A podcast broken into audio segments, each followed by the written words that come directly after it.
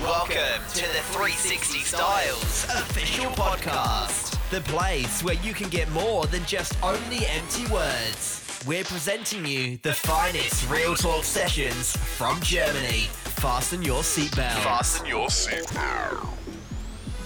So, herzlich willkommen zum zweiten Teil meiner Real Talk Sessions von 360 Styles Official. Und ich mache jetzt keine Zusammenfassung vom ersten Teil, sondern es geht direkt weiter. Stehen geblieben sind wir vier Tage Produktion der Gong Show in Köln-Hürth, da wo ich rappen sollte, mit der Samstagnacht All-Star Band live. Und ihr könnt euch gar nicht vorstellen, wie das ist. Du fährst voller Erwartungen, fährst du zu einer Produktion hin. Du wirst von den Leuten super in Empfang genommen. Du triffst deine anderen Kollegen und es waren wirklich Kollegen, die mit einem zusammen da aufgetreten sind. Leute aus dem Comedy-Bereich, aus dem Musical-Bereich, Zauberer, ach Mensch, also eine ganze, ganze Armada. Wir waren insgesamt 13 Leute und wir hatten vier Tage den Spaß unseres Lebens. Und wir sind natürlich jedes Mal live performancemäßig dann aufgetreten. Du wurdest geschminkt mit Stellprobe, Lichtprobe, ach, was weiß ich, was, keine Ahnung, ne? Du bist komplett in eine andere Welt reingegangen und diese Welt, glaubt es mir, die macht süchtig. Es macht süchtig, wenn du deine Passion plötzlich, das, wofür dein Herz schlägt, da, wo du automatisch ein Grinsen im Gesicht bekommst, wenn du das ausleben kannst. Und ihr müsst euch vorstellen, auch bei dieser Vorproduktion wurden Studiogäste, also Publikum eingeladen. Da waren wir nicht nur alleine von den Kameras, sondern mit richtigem Publikum und die sind ausgerastet. Die haben, wenn du scheiße warst, haben die geboot und wenn du mega warst, die haben geklatscht, applaudiert und die wollten sogar ein Kind von dir. Glaube ich. Dachte ich. So, und auch die, die Jury, da war unter anderem, ne? Ini von den Maiklöckches, ähm, ach, keine Ahnung, der Georg Uecker von der Lindenstraße, moderiert Atze Schröder, wo noch gar keiner Atze Schröder kannte, Nils Ruf und, und, und. Also lauter coole Leute, die, wie gesagt, es war, ich muss jetzt lügen, ne, ich glaube 98, ja, 1998, 1999, sowas um den Dreh, ne, 98 war es gewesen. So, ganz andere Fernsehzeit, ne? Viva war da richtig präsent gewesen. Ähm, und die anderen Moderatoren, es gab dann noch Viva, Viva Plus und wie sie alle hießen, das waren so die, die äh, Koryphäen damals, ne? Und das war mega. Du hast vier Tage Produktion gehabt, du warst zwar ausgelutscht und ausgeschlaucht nach den vier Tagen, aber du hast gedacht, boah, wir haben es geschafft. Wir haben es geschafft. Und dann war halt wirklich so dieser boah, ich will Musik machen, ich will weiter berühmt werden, ich will, ich will. Und dann fingen wir an, die Kollegen, die bei der Gong Show ähm, da als Artist auf der Bühne waren, wir haben uns zusammen kombiniert. Wir sind zusammen ein bisschen aufgetreten. Wir hatten einen großen Auftritt in der Zeche Bochum, wo wir, ähm, wo wir Musik gemacht haben. Und mit einem, mit einem äh, Darbieter oder Darsteller habe ich mich total Bombe ver verstanden. Der hat halt Comedy gemacht. Und wir haben uns dann connected und haben dann irgendwann gesagt, weißt du was? Lass uns doch zusammen Musik machen. Und so bin ich von dem, ich mache alleine ein bisschen Rap mit einem Kollegen dazu gekommen, Musik zu machen. Und äh, wir beide hatten den Wunsch, berühmt zu werden. Und da kam nochmal die Frage, okay, berühmt? Wirklich mit Musik? Oder sollen wir mal Moderation machen? Oder mal Schauspielerei? Oder soll ich tanzen oder Blockflöte spielen? Was machen wir? So, und dann haben wir versucht, für uns eine Strategie festzulegen. Und äh, zu dem Zeitraum war ich halt trotzdem, auch wenn ich erste Mal vor der Kamera stand äh, und das für mich ohne Scheiß, es hat sich locker, fluffig, locker von der Hüfte angefühlt. Ich hatte zwar natürlich Lampenfieber, aber du lernst, Lampenfieber ist eigentlich ein Energiebooster. Und ich vergleiche es heutzutage wie wenn ich fotografiere. Es ist wie so ein Automatismus. Du stehst auf der Bühne, Schrägstrich, du hast deine Kamera in der Hand und es ist so, als wenn die Rollladen runtergehen. Die Rollladen gehen runter und das Showlicht geht an und du funktionierst automatisch. Du weißt innerlich, was du zu tun hast, du hast die innerliche Ruhe, aber trotzdem hast du diesen Energieboost, der dich so aufpeitscht, dich so wach macht, dass du performen kannst wie, ja, als wenn einer die Kassette auf Play laufen lässt. Und hinterher merkt man immer wieder, dass man total durch ist, total ausgelaugt ist. Energie ist weg. Und das ist schon, das ist heftig, weil diese Anspannung und diese Entspannung, die du gleichzeitig hast, wenn du kreativ auf der Bühne bist und wenn alles funktioniert, dieses, dieser Rausch, den du hast, der ist unbeschreiblich. Und so fingen wir an und haben uns überlegt, okay, komm, lass uns zusammen Musik machen. Der Kollege hatte damals zu dem Zeitpunkt aber kein richtiges Keyboard. Der hatte so ein, ja, also Keyboard schon, aber der war so auf diesen Vangelis-Trip, ne? So Tangerine Dream, Vangelis, so, ja, wie soll ich sagen, ähm, ja, Esoterik, Trends, Schmuse, Lieder äh, zum Häkeln, in Anführungsstrichen, Vangelis. Also, ja, die machen tolle Sachen, ne? Jean-Michel Jarre und so weiter, aber nichts, was in meinem Alter mich irgendwie vor der, ähm, ja, von der Socken hauen würde. So, und so kam man dann auf die Idee, okay, pass auf, wir brauchen irgendwas Cooles. Wir brauchen ein cooles Keyboard, wir brauchen coole Sounds, ähm, aber was machen wir? Und da war das Coole gewesen, es gab im, ich komme ja aus äh, dem Bereich Bochum, und da gab es ein tolles Geschäft, Brinkmann nannte sich das. Das ist dann quasi so der Vorläufer von, von Saturn und Mediamarkt und Schossau. Und bei Brinkmann, die hatten eine Armada von Keyboards da rumstehen, von, von Equipment ohne Ende. Und ähm, wir haben uns super, super, super mit dem Verkäufer da verstanden. Äh, wir sind einfach manchmal nur so in den Laden rein, haben ein bisschen auf die Keyboards rumgeklimpert. Und der hat uns einen Tipp gegeben. Der sagte, pass auf, ich habe dann Draht, geh mal zum Dieter die Note, frag den mal, der leiht ab und an, leiht er mal Equipment aus, sagt er, wenn er mit seiner Band zwischendurch mal irgendwo äh, was braucht, dann immer zu dem hin. Und dann sind wir auf Empfehlung dann zum Dieter die Note rüber. Ja, und der Dieter, der hat alles. Da haben wir uns Keyboards ausgeliehen, wir haben uns Mischpulte ausgeliehen, Mikrofone ausgeliehen. Allerdings hatte das Mischpult, was wir uns ausgeliehen haben, äh, leider kein Hall, kein Delay. Und jetzt stellt euch mal vor, ihr wollt Musik machen, wo man so ein Hall oder ein, ein Delay braucht. Also Delay ist halt, ähm, ähm, wie nennt man das Delay? Ähm, ähm, ähm so, ein, so ein Delay, Delay, Delay, Delay. Ich weiß keine Ahnung, wie die deutsche Bezeichnung von Delay ist. Müsst ihr einfach mal googeln. So, das hat das Mischpult zu dem Zeitpunkt, heutzutage ist es ja, kannst ja alles digital machen, gab es nicht. Ja, also was mussten wir machen? Ähm, wir haben den Kopf im Abfalleimer, im Mülleimer reingesteckt, da gab es so ein bisschen Hall und das haben wir irgendwie ein paar Mal hintereinander irgendwie eine Spur aufgenommen und dann hatten wir unseren Delay, Delay, Delay, Delay, ähm, was sich total dämlich angehört hat, aber für uns war das die Innovation schlechthin. Und ähm, so haben wir dann angefangen, unsere ersten eigenen Lieder zu schreiben. Wir haben gefreestylt, gerappt, bis der Arzt kam, haben uns quasi alle zwei Tage getroffen und haben versucht, unsere Musik zu machen und wollten natürlich, klar, unsere Musik dann auch an den, an den Mann bringen. Ne? Also wir haben dann angefangen, ach, irgendwelche Medienbereiche äh, anzuschreiben, TV, Radio, Fernsehstationen, Talentwettbewerbe mitgemacht und ähm, Musiklabels natürlich angeschrieben. Zwischendurch sind wir so knapp einmal pro Woche sind wir nach Köln unterwegs gewesen zu unserer damaligen Agentur hin. Und die haben uns quasi durch fast jedes RTL-Format durchgeprügelt, muss man so ehrlich sagen. Ob jetzt als Publikum oder als Gast bei Talkshows, ja, von RTL über Sat1, über Pro7, überall waren wir da zugegen. Und ähm, ja, der Nachteil bei diesem Ganzen, für mich war es wirklich wie ein, Über ein Leben auf der Überholspur, weil du halt nur für das Kreative Gas gegeben hast. Ja, Ausbildung und so weiter, ne, das, das musste sein, da habe ich mich wieder ein bisschen gefangen, aber mein Herz hat direkt so für den kreativen Bereich geschlagen. Ich konnte und ich wollte mir nichts mehr anderes vorstellen. Und ähm, der Nachteil bei dem Ganzen ist natürlich, dass Beziehungen, Liebesbeziehungen, kollegiale Freundschaften oder wirklich Freund, Freundesumfeld, ähm, ja, die blieben da leider komplett zurück. Und ähm, ich wollte halt unbedingt berühmt werden und anderen meine Kreativität zeigen.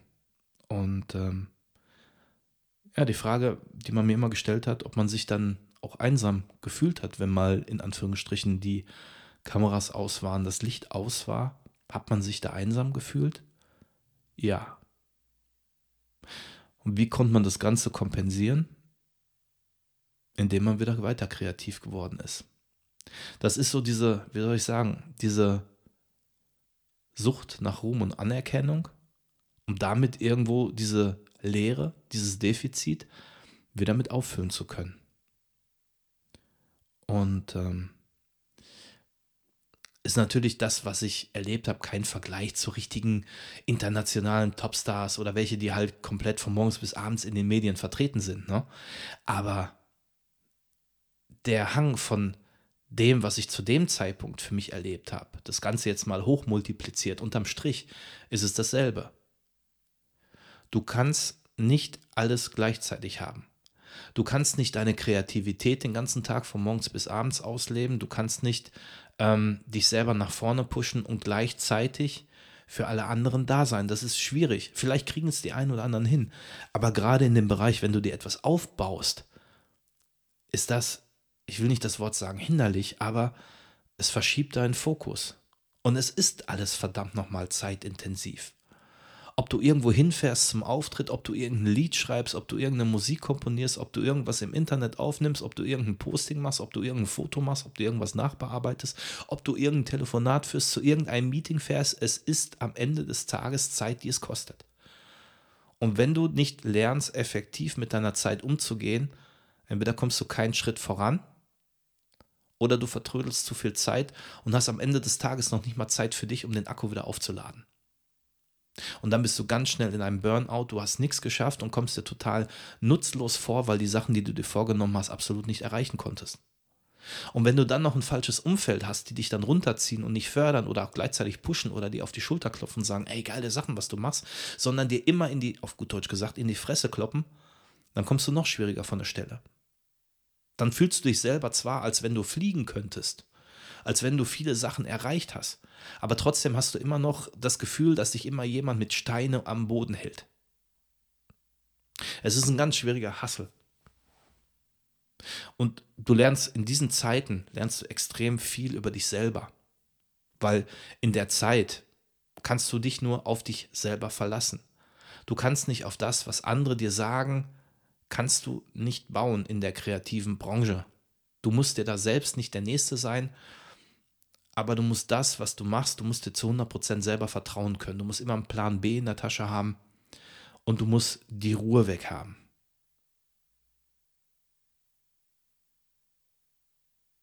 Und so bin ich gewechselt zwischen meinem normalen, seriösen Leben und auf der anderen Seite der kreativen Schaffensphase. Eine Mischung zwischen Ausbildung und ab nach Köln zur Agentur. Und glaub mir, in meinem Elternhaus, ich habe krasse Streits gehabt. Ja, du bist ja als Kreativer, bist ja, ein Außerirdischer, verrückt, du bist nicht seriös und äh, ja, wie gesagt, immer wieder der Kampf der Welt zu zeigen, was man will, was man kann und wie man heißt. Und dann ging es weiter. Irgendwann ist ja auch so, ähm, in der Zeit, wo wir unterwegs waren, diese Jobs in den Talkshows, die haben uns gelangweilt. Ne? Wir haben, ähm, dann haben so zwei Lieder gehabt. Die waren zu der Zeit politisch aktuell. Ähm, eins nannte ähm, sich äh, Wert des Lebens und das andere war boah, äh, Kosovo. Ne? Also die ging ähm, Kosovo, ich glaube, da war gerade dieser, dieser ähm, Kosovo-Krieg in dem Zeitraum, oder halt, wo es da politische ähm, Schwierigkeiten gab und das andere war Wert des Lebens, ähm, wo es um, ich glaube, da ging es, boah, alte Historie, um das Columbine-Massaker, also ein Schulmassaker, wo wir ähm, das thematisiert haben, waren zwei Fernsehsender, die extrem dran Interesse dran hatten, ähm, unter anderem halt Pro7, wo wir bei der Andreas Türk Show damals noch, ne, die war ja damals auch knapp im Rennen, ähm, groß auftreten sollten, ähm, Radiointerviews etc. pp. Unter anderem dann auch halt einen Talentwettbewerb gemacht haben, äh, mitgemacht haben aufgrund dessen. Ähm, und äh, sind dann halt dementsprechend dann da so ein bisschen, ja, durch die Gegend gegengecruised. Ach, er war Oliver Geißen war mal gewesen. Schmeiß mich nicht weg. Genau da erste Mal ähm, äh, richtig im Fernsehen nochmal ähm, richtig äh, dargestellt. Also jetzt nicht nur bei ähm, der ähm, Gong Show, sondern dann offiziell in der Oliver Geißen Show. Gut, damals haben wir noch einen gedreht. Ähm, da habe ich Schmeiß mich nicht weg für die, ich weiß nicht, ob ihr die noch kennt, die unter uns Darstellerin Diana Steli. Die hat hinterher, äh, das fand ich das Witzige. Ich habe vor, äh, jetzt ungelogen, ich glaube vor anderthalb Jahren oder vor, vor zwei Jahren, ähm, da habe ich mir erst Mal auf äh, Netflix die Serie Stromberg reingezogen und da war Diana Steli. Wusste ich gar nicht, dass die da mitspielt. aber das nur mal so kurz am Rande. Ähm, den, den Mitschnitt habe ich auch noch irgendwo. Ne? Da hat die sich echt, ähm, ja, da war die sehr äh, gerührt, die gute Dame. Und ähm, ja, die war sehr süß. Ja, wie gesagt, haben wir ein bisschen was für Bärbel Schäfer gemacht und ähm, ja, so ein paar Klamotten, haben uns natürlich auch ähm, währenddessen mit unserem Musikzeug dann auch versucht, bei verschiedenen Labels vorzustellen. Ne? Unter anderem Sommer Records, äh, die waren, äh, Sommer, die hatten, glaube ich, äh, damals, ich glaube, da war Britney Spears bei denen unter Vertrag, die hatten hier bei uns in der Ecke, war so eine, so eine Vertriebsstelle von Sommer Records und haben gedacht, okay, äh, wir schnappen uns einen Ghetto Blaster und rennen einfach wie die verrückten Säue durch die Anmeldung mit dem Ghetto Blaster, mit unseren Liedern durch an der Rezeption vorbei, an den A- und R-Managern und wollten dann einen vorrappen. Ja, äh, hat auch äh, wunderbar geklappt. Äh, wir sind eigentlich nur bis zur Putzfrau gekommen, noch nie mal bis zur Anmeldung. Die hat uns dann auch direkt rausgejagt. Ja, dann haben wir versucht, einen anderen Weg einzuschlagen, um nicht mehr direkt versuchen, bei den Labels an den A- und R-Managern direkt so durchzukommen. Aber wir haben natürlich äh, nicht aufgegeben. Wir haben äh, natürlich weiter recherchiert und weitere Labels angeschrieben und sind dann wirklich äh, hingegangen und haben natürlich dann äh, persönliche Termine bekommen. Ach, wir waren ähm, Beispielsweise waren wir ähm, bei den Produzenten von Mickey Krause, dann Nachbar Cavacol, bei anderen verrückten Musikproduzenten, unter anderem die auch äh, hier den Del Mundo, der damals die Venga Boys produziert hat. Ähm, da war so ein älterer Mann, äh, der hieß Herr Meiser und der wollte mit uns einen Remix machen von Hol Du Di Ladio. Das war, glaube ich, irgendwie damals mal so ein Volksmusiklied, das wollte er komplett neu aufziehen und wir sollten mit dem Lied äh, ja, auf Welttournee gehen. Der fand mich so toll, wie ich gerappt habe und ich sah ja damals, also damals wo ich noch ein bisschen jünger war, ein paar Jahre jünger, da hätte ich so als Double von Nick Carter von den Backstreet Boys durchgehen können. Und ähm, ja, äh, dann hätte ich da mit Hol Dudi Ladio auf Weltturnier gehen sollen. Hatte ich absolut keinen Bock drauf, weil natürlich Hol Dudi Ladio ist, glaube ich, so ein, so ein, jetzt muss ich lügen, ein österreichisches Lied oder so. Auf jeden Fall hätte ich das Ding mit, mit, mit Dialekt da irgendwie rappen sollen. Und wie die, ähm, ah, es gab da so eine Dance-Kombo, ähm, Raumschiff Edelweiß oder so. Also sind welche, die in Lederhosen äh, so Dance-Music gemacht haben, ne? Und da habe ich absolut gar keinen Bock. K2, glaube ich. K2? Hießen die K K2? K2, der Berg ruft. Kennt ihr vielleicht noch? Müsst mal gucken. K2, der Berg ruft. Auf jeden Fall so in eine Richtung äh, wäre es gegangen. Da habe ich gar keinen Bock drauf gehabt. Mensch, absolut nicht. Naja, da haben wir noch Kabakol, Kabakol getroffen, hatten wir mal unsere Musik vorgestellt, aber das war zu dem Zeitpunkt, naja, also hättest du nicht im Club laufen lassen können. Ähm, so bei Animationen und in Clubs und so weiter, okay. Also äh, hier ähm, Reise, Reiseclubs, ne, in Hotelanlagen da okay, aber halt nicht auf irgendwelchen Techno-Veranstaltungen. Unter anderem sind wir aber irgendwann mal, ne, die Zeit ging weiter, wir haben weiter Musik gemacht und so weiter und so fort und haben aber unter anderem dann gewisse Remix-Aufträge angenommen und haben unter anderem mal einen Remix-Auftrag gemacht, Sweetest Salsa, ähm, und zwar für den ganz berühmten äh, Produzenten von RNG und Scatman John, den Tony Catania. So, der hat gesagt, pass auf, hier habt ihr die, ähm, die Vocals, die Melodie, ne? So, und da hätte ich gerne einen coolen Remix von und den haben wir uns angenommen, ne? Und ähm, ja, ey, wir waren total happy mit dem Song und haben gedacht, so geil, internationaler Durchbruch. Aber wie das nun mal in der kreativen Branche ist, ähm, du kannst heute, kannst du ein gefragter Mann sein und am anderen Tag kennt dich keine Sau. Und äh, da musst du halt lernen, einfach mit umzugehen. Und so war es jetzt auch gewesen. Und ähm, da waren wir so ein bisschen enttäuscht von der Musik und haben gesagt, komm, wir müssen mehrere Feuer im Eisen haben. So, und dann fingen wir an, äh, sind an unsere Casting-Agentur rangegangen, haben gesagt, pass auf, habt ihr nicht was, irgendetwas mit Schauspielerei, wir haben Bock auf Schauspielerei, Komparsenrollen, gibt uns was. Und dann haben die uns ein paar Rollen zugeschostert, unter anderem ähm, beim Tatort haben wir mitgemacht, ähm, wie ist die Serie noch mit äh, Dietmar Bär und Klaus-Jürgen Behren, Kinder der Gewalt. Boah, das ist ein langer Drehtag, ne, in so einer Kneipe. Ähm, ich habe damals, äh, also damals habe ich noch geraucht, ey, den ganzen Tag warst du am Rauchen, musstest dann ähm, alkoholfreies Bier trinken und wenn du so 13, 14, 15 alkoholfreie Bier getrunken hast, da ist ja trotzdem immer irgendwo noch 0,01 Prozent äh, Alkoholgehalt drin, damals. Ey, nach den 13 Stück, da hast du aber trotzdem gedacht, du hast irgendwie leicht einsitzen. Also es war schon anstrengender Tag und äh, also Komparserie oder Schauspielerei, muss man ganz ehrlich sagen, wo ein hartes, hartes Geschäft, muss ich ehrlich sagen. Ähm, ich bin jemand, ähm, ich, also äh, jetzt hier so Schauspielerei, da musst du ja auch Unmengen von Texten merken. Wie es heutzutage ist, keine Ahnung, aber damals war es so, wo, also ich habe jetzt keine Sprechrolle gehabt, aber ich sag mal, die, die richtig Schauspielerei betreiben, da musst du schon gucken, dass du alles ähm, am Kasten hast und die Sachen auswendig und runterbeten kannst. Und so einfach ist natürlich auch die Produktion war dann nichts für mich.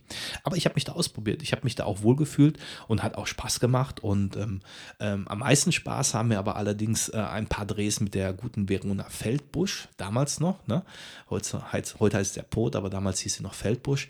Ähm, da haben wir für die Sendung Veronas Feld, haben wir, Veronas Welt, da haben wir noch so ein paar Sachen gedreht. Ähm, damals noch natürlich, ja, ich war halt Single gewesen.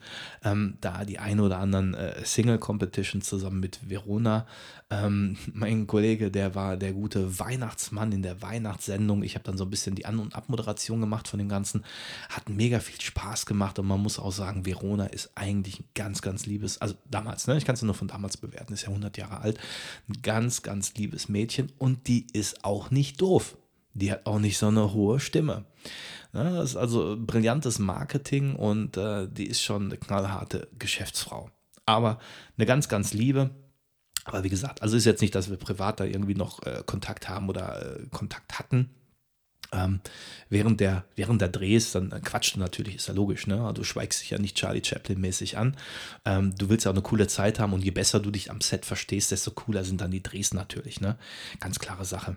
Und ähm, zu dem Zeitpunkt war ich aber noch schüchtern gewesen. Ne? Also Kamera, ja, lief, aber war nicht so, dass ich gesagt habe, hey, guck mal hier, der Ben und hey, willkommen zu meinem Livestream und bla bla bla, wo ich die Leute so wie heutzutage an die Wand quatsche. Das war damals noch nicht so. Also haben wir uns nach der Schauspielerei und dieser in Anführungsstrichen Comedy-Slapstick-Drehs ähm, kam ich auf den Bolzen und ähm, ich habe damals zu der Zeit habe ich halt ähm, mal gucken und Vivasion von Stefan Raab gefeiert und habe zum Kollegen gesagt, ich sage, Alter, ey, das will ich auch. Ich will die Leute an die Wand quatschen, äh, so, so Comedy-Moderation machen. Ich habe da voll Bock drauf. Na, und das war, wie gesagt, ja, 1999. Na, da war äh, Oliver Pocher, ich glaube, der steckte da gerade in seinen Kinderschuhen. Ich glaube, den gab es noch gar nicht oder, oder in, in, in, an, in ganz leichten Zügen. Ähm, für mich war mein Held damals Stefan Raab. Da habe ich gesagt, Alter, lass uns doch solche Sachen machen.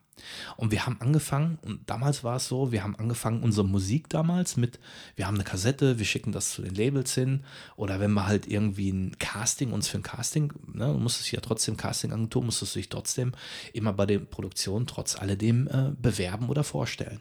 Da haben wir gesagt, weißt du was, das ist doch kacke, wenn wir nur hinschreiben, lass uns doch ein Casting-Video drehen. So, dann hat der Kollege einen Camcorder gehabt und dann haben wir immer Bewerbungsvideos gedreht. Für Musikproduktion, für Schauspielproduktion, für Moderationsproduktion.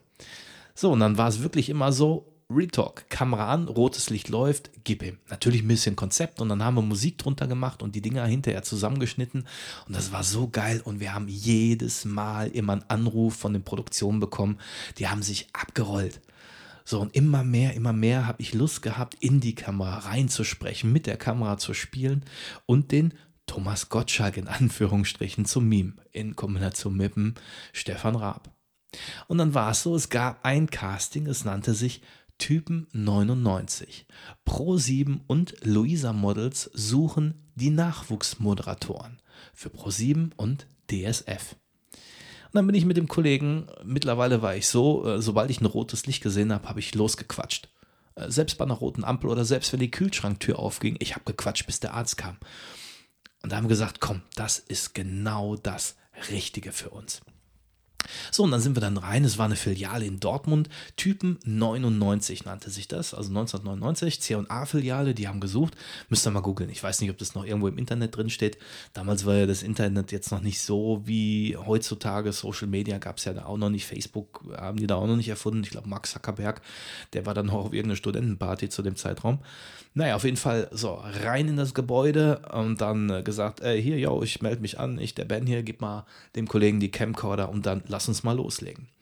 So, und dann war die Voraussetzung, du musstest ein Tape äh, fertig machen innerhalb der Filiale bei C&A, 20 oder 25 Minuten Moderation. So, und dann bin ich da durch die Gänge gejagt und habe nach besten Stefan, nach bester St Stefan Raab-Manier und habe dann nach besser, bester und habe da nach bester Stefan Raab-Manier die Leute zugetextet, mit den Späßchen gemacht und es war so mega. Ich glaube, ich war über die 25 Minuten, ich glaube 30 oder 35 Minuten. Wir haben uns abgerollt, wir haben das Tape abgegeben, wir haben Spaß gehabt und Leute, letzten Endes habe ich ohne Flachs das waren ungefähr zwei, drei Monate später, einen Anruf bekommen, Ben, du bist bei den acht besten Deutschlands Moderatoren dabei. Wir laden dich ein zu einem Moderationsseminar von Pro7 von der, boah, ich glaube, Moderationsseminarleitung Grixens hießen die damals noch. Wir laden dich ein in den Pro7 Studios nach München ich muss jetzt lügen, Unterföhring, was Unterföhring, ich weiß es nicht mehr, auf jeden Fall nach München mit Flug etc. pp. Du moderierst, du lernst auch Steven Gätchen kennen, der hat damals noch mit einem anderen Mail zusammen moderiert, die Sendung TAF, ich weiß gar nicht mehr, ähm, wie sie hieß, boah, müsste ich mal irgendwie rauskramen. Auf jeden Fall Steven Gätchen, der war dann noch, damals noch halt äh, ähm, richtiger tough äh, Pro7-Moderator. Äh, heutzutage macht das ja, glaube ich, noch Daniel Animati, meine ich, schon ewig lang. Aber damals hat, wie gesagt, Steven Gätchen. Und äh, im Anschluss moderiert ihr im P1 in der Diskothek in München. So, und das war der Hammer. So, und dann fährst du hin und mit mir war, und jetzt ist der Witz, wir waren zusammen in der Crew, das heißt, ich war mit dem Städtesieger Berlin zusammen in einem Team und da war es nichts anderes als der Pierre Kusmark. Pierre Kusmark kennt man vielleicht noch, der Pierre aus dem Dschungelcamp, der Pierre aus äh, dem Guten Morgen Magazin von Sat 1 oder auch der Pierre, der bei gute Zeiten, schlechte Zeiten mitgespielt hat. Pierre war damals, ja, in Anführungsstrichen, man kannte ihn so ein bisschen in Berlin, weil er zu der Zeit äh, auf Jam FM Radiomoderator gewesen ist. Und, äh, aber er hat dasselbe Spiel gemacht wie ich, ne? beworben, wurde ausgewählt und dann waren wir halt zusammen in der Truppe und wir haben uns dann gegenseitig gebettelt, weil es ging um einen Job bei DSF für die Sendung Hattrick und für eine Sendung auf Pro 7. So, und jetzt müsst ihr euch vorstellen, ich dachte, naja gut, ich mach's mal nicht ganz so äh, billig wie der gute Pierre. Der Pierre hat ein, und ich weiß die Sachen, das, das, solche Sachen weiß man noch wie heute. Äh, der Pierre weiß ich nicht noch ganz genau, der hat nämlich ein Lied von Britney Spears anmoderiert. Hm, hallo meine Damen und Herren, jetzt kommt hier Britney Spears mit dem Lied Baby One More Time. Herzlichen Glückwunsch. So, und ich habe mir gedacht, ey, Alter, das ist zu billig. Wir sind hier bei Pro7. Ja? Wir wollen hinterher DSF ja, für die Sendung Hattrick. Also muss da mehr Pfeffer rein. Und was habe ich gemacht? Ich dachte, ich suche mir irgendwas Kompliziertes aus und habe versucht zu erklären, wie das PIN-System bei IC-Karten funktioniert. Und das war mein Todesurteil. Ja, er hat es locker und flockig rübergebracht. Ähm, gut, für eine Sportsendung total daneben. Aber ich habe es leider in der alten Teleko Telekolleg, der siebte Sinn, ähm, ZDF-Hitparade rübergebracht. Es war zu stocksteif, es war, weiß nicht, ne? Ich habe einen Kommunionsanzug angehabt. Also ich war ja zu steif und ihr müsst euch vorstellen, ihr habt dann so eine Situation und du musst in der Sekunde musst du abliefern und irgendwie hast du auf der einen Seite dieses, oh, ich will locker und lustig sein, genauso in Stefan Raab-Manier, wie ich das Casting gemacht habe. Und dann auf der anderen Seite dieses, irgendwie hängt gerade mein Leben genau an dieser Situation. Ich will nicht verkacken. Ich muss locker sein. Ich muss locker sein. Und was war das Ende vom Lied? Ich war steif wie ein Brett. Und die Moderation war ja ne, Teleprompter-Moderation, aber trotz alledem ähm, Teleprompter-Moderation, die über, ich muss lügen, sieben oder acht oder neun Seiten ging, ja, wo du ein PIN-System, ne, EC-Karten-PIN-System erklären musst, boah, war nicht gut, war nicht gut. Naja, letzten Endes so, wir sind dann alle durch, war ein cooler Tag und wie moderiert man wirklich, ne? In der Bluebox, Anmoderation, Abmoderation und so weiter und so fort. War mega geil, war super interessant. Tipps direkt von Steven Gätchen bekommen. Und dann war es so, die haben uns dann alle, ähm, wie gesagt, weil ja C&A der Sponsor gewesen ist, haben die uns dann in der C&A-Filiale eingeladen und dann konnten wir abends bei geschlossener Filiale uns komplett ausstatten mit allen möglichen Klamotten, weil abends ging es ja weiter. Luisa Models hat, äh, da ging welche, die hatten halt einen Modelkontrakt äh, gewonnen oder mussten halt dementsprechend dementsprechend da äh, laufen, ne, um äh, einen Exklusivvertrag bei Luisa Models zu bekommen. Und wir sollten dann halt die Models auf der Bühne interviewen, an- und abmoderieren und so weiter und so fort. Und da habe ich alle weggeflext. So, das war geil, das hat Spaß gemacht. Da war ich wieder in meinem Element. Das war live, gib mir ein Mikrofon und ich fress dich auf, habe ich gesagt, gib mir ein Mikrofon und ich fress dich auf. Und das war so mega geil. Und dann ging es zum Schluss die Entscheidung, so, dann haben die halt, ja, wie ist es, äh, wie, wie habe ich mich in dem Fernsehen mit je verhalten und wie habe ich mich live verhalten. Und äh, dann war wirklich ein Battle zwischen uns beiden und dann haben die gesagt, pass auf, die Sendung Hattrick ist eine Fernsehproduktion. Ben, du warst da ein bisschen zu steif in der Fernsehumgebung. Du bist eher so der Live-Typ hier Mikrofon, Live-Performance und so weiter, das ist deine Welt ähm, im Studio, da erstmal nicht. So, und da hat der Pierre Kusmak, der hat dann den Job bekommen und der hat dann wirklich ähm, als Nachfolger von Jimmy Hartwig, müsst ihr alles mal googeln, hat er die Nachfolge angetreten und hat ein paar Jahre lang die Sendung Hattrick moderiert. Und ähm, ich war natürlich geknickt, ne? Ähm, du hast natürlich so viel mega geile ähm, ja, äh, Sachen da erlebt, ne? Während diesen paar Tagen, ich glaube, wir waren, ich muss jetzt lügen, keine Ahnung, zwei oder drei Tage waren wir halt in München gewesen, aber wenn du von morgens bis abends halt in Fernsehproduktion oder wie eine Fernsehproduktion stattfindet, wenn du halt so diesen, diesen Film des Moderators lebst und zelebrierst, ne? Ähm, da denkst du, wow, geiles Leben, geiles Leben. Und das ist so, auch die Branche, ne? Du, du leckst einmal dran und du willst mehr, ne? Du wirst immer geschminkt und betüdelt und so weiter und so fort. Und ähm, eine super, super, super, super interessante Sache. Und äh, wo ich einmal dieses Moderationsgefühl, wo ich da einmal dran geleckt habe, ich wollte es wieder haben. Und dann bin ich, war ich zurück zu Hause und habe mich auf die Suche begeben. Ich will Moderator werden lass mal Musik an der Seite, ich will Moderator werden. Und dann gab es ein Casting bei Viva. Okay, sag ich, ich will VJ werden, Viva-Moderator. Ich mache jetzt wirklich den Stefan Raab. Und dann haben wir uns in guter alter Manier da beworben mit dem Video. Ich wurde eingeladen. Dann ging es ab nach Köln. Und damals noch, ich weiß nicht, ob ihr das noch wisst, die Leute, die damals ähm, noch ähm, mal gucken und Vivasion gesehen haben äh, mit Stefan Raab, die können sich vielleicht noch dran erinnern. Der Aufnahmeleiter und ich glaube auch der Produktionsleiter war damals noch Markus Wolter. Und der hat das Casting damals geleitet. Stefan Raab war halt nicht äh, vor Ort dabei, sondern Markus Wolter. Und bei mir, ja, hört sich jetzt lustig an, war mit im Casting dabei die gute Milka. Milka, nicht die Schokolade, aber die Moderatorin Milka, kennt man, kennt man ja heutzutage auch, die war mit mir da zusammen drin. Und ähm, ja, das gute Mädchen hat sich vorgedrängelt. Äh, erstens noch Kippen geschnurrt, zweitens noch vorgedrängelt. Und ähm, ja, nach ihr kam ich dran. Und ähm, auch da, ihr müsst euch vorstellen, ihr habt so dieses Erlebnis, dieses, ah, ich will nicht stocksteif sein wie München, ich will den Job haben, ich will den Job haben, ich will Stefan Raab sein, ich muss lustig sein. Und ja, ich fühlte mich gut, ich habe eigentlich Spaß gehabt bei dem Casting. Aber die Entscheidung, die kam auch relativ ähm, zeitnah. Ähm, ich glaube, eine halbe Stunde, nachdem man halt äh, durch das Casting durch war. Also die haben quasi äh, an dem Tag entschieden, wer ist halt äh, Finalist, wer darf da ging es um eine Gastmoderation. Ich glaube, ich muss lügen. Ähm, ich weiß gar nicht, wie die Sendung damals hieß. Ähm, ne, wie, also war keine Nachfolger von Stefan Raab oder so, sondern von boah, irgendeine Viva-Sendung, die Top 100 oder so. Keine Ahnung. Ähm, und der eine oder andere kann sich vielleicht noch erinnern, ähm, es gab dann diese Sendung mit Repuli. Ähm, da war der Moderator ähm, ähm, Harpe Kerkeling, der ist dann als so ein Musiker verkleidet und hat dann die gerade frisch angefangene Milka in ihrem Viva-Studio dann aufs Korn genommen. Ich glaube, das war die erste eigene Sendung oder die erste Sendung, wo sie so Gastmoderation gemacht hat, irgendwie sowas, ne? Ähm, wo sie noch relativ frisch dabei war. Ja, auf jeden Fall die gute Milka mit am Start. Jetzt weiß man ja nicht, ob die Sachen vielleicht schon im Vorfeld entschieden waren und es war dann halt ein Pseudo-Casting, was diejenigen dann abliefern mussten, damit das Ganze nicht so auffällt und ein bisschen Aufwind gegeben hat. Weiß man nicht, ne? Die Medien, die sind ja da auch manchmal ein bisschen undercover-mäßig und ein bisschen, ja, kann man ja auch nicht immer so durchblicken. Ne?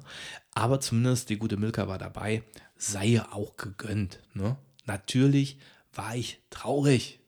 Logisch, ne? Das ist so, du kannst danach greifen, und du hast aber in der Sekunde, ja, entweder hast du die Sympathiepunkte nicht ausgespielt oder letzten Endes, und das ist das, was ich dann heutzutage sage, vielleicht war ich zwar am richtigen Ort, aber nicht zu der richtigen Zeit.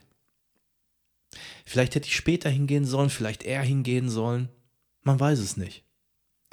Da macht man sich viele Jahre später zwischendurch schon mal einen Kopf, ne? Und dann fragt man sich, okay, mein Leben hätte zweimal komplett anders verlaufen können. Komplett anders. Hätte ich in der Situation anders reagiert, hätte mein Gegenüber anders reagiert, da würde ich vielleicht heute hier nicht sitzen und Podcast machen, sondern vielleicht würde ich mit einer Dauerwelle Wetten das moderieren. Oder die RTL Aktuell Sendung. Man weiß es nicht. Aber gut, hat ja letzten Endes dazu geführt, dass ich mich von dem Moderationsjob im Fernsehen ein bisschen wegbewegt habe. Ich habe dann noch den einen oder anderen Moderatorenjob, Moderatorenjob ähm, auf äh, anderen Veranstaltungen. Das waren dann halt mehr so, ähm, ich will nicht sagen, Warenhäusern, ne? Aber Sachen, wo halt, äh, wo es halt nicht Fernsehpublik war, habe ich dementsprechend dann moderiert, hat auch eine Menge Spaß gemacht und auch mit dem Publikum zu spielen. Ähm, und so haben wir dann wieder angefangen, ein bisschen ähm, weiter Musik ähm, zu machen. Und ähm, ja, haben da den Tag ein und mit ausklingen lassen.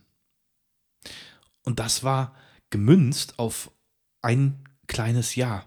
Das waren zwölf Monate, wo sich das alles so ein bisschen ereignet hatte. So ein bisschen, für mich war es wirklich ein bisschen auf der Überholspur, denn dann fing ich an, und äh, war aus der Ausbildung raus. Und ihr müsst euch vorstellen, ich wurde nach der Ausbildung nicht übernommen, kam zu so einem internen Arbeitsamt bei der Deutschen Bahn.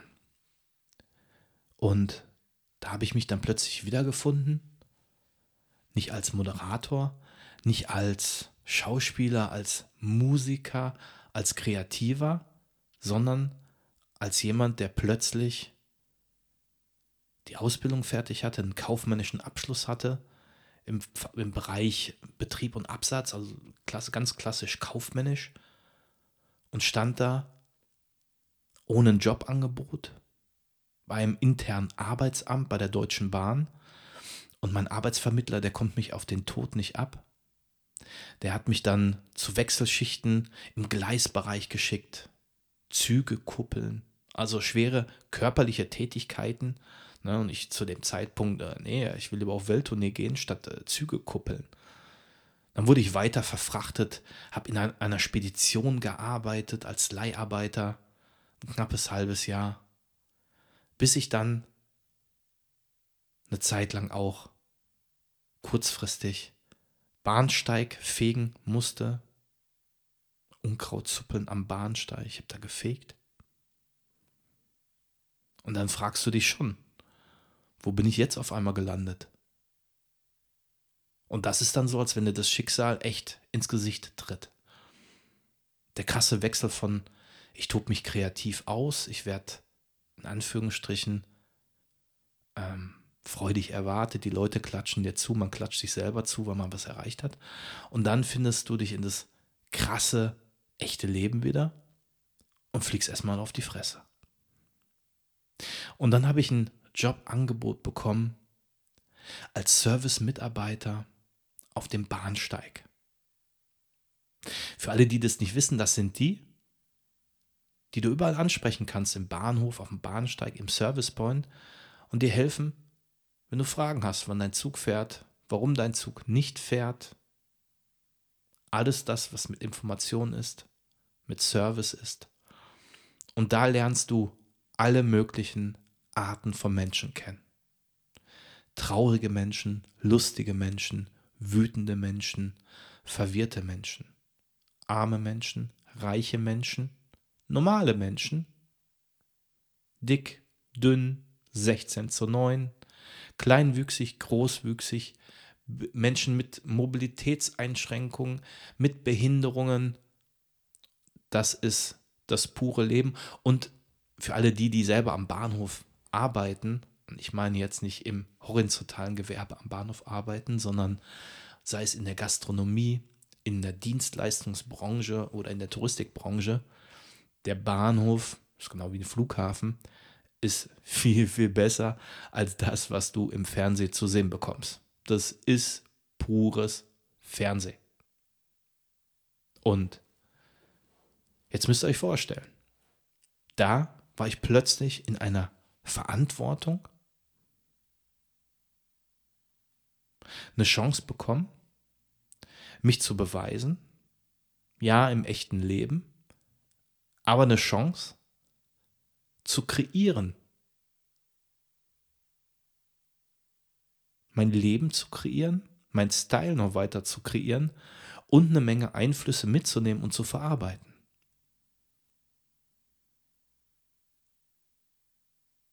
Und dann kam die Bundeswehr.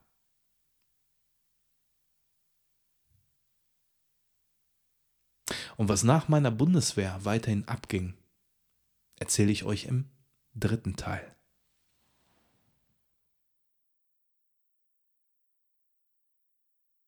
This has been the 360 Styles official podcast. If you want to hear more, subscribe now to hear some of the finest Real Talk sessions from Germany.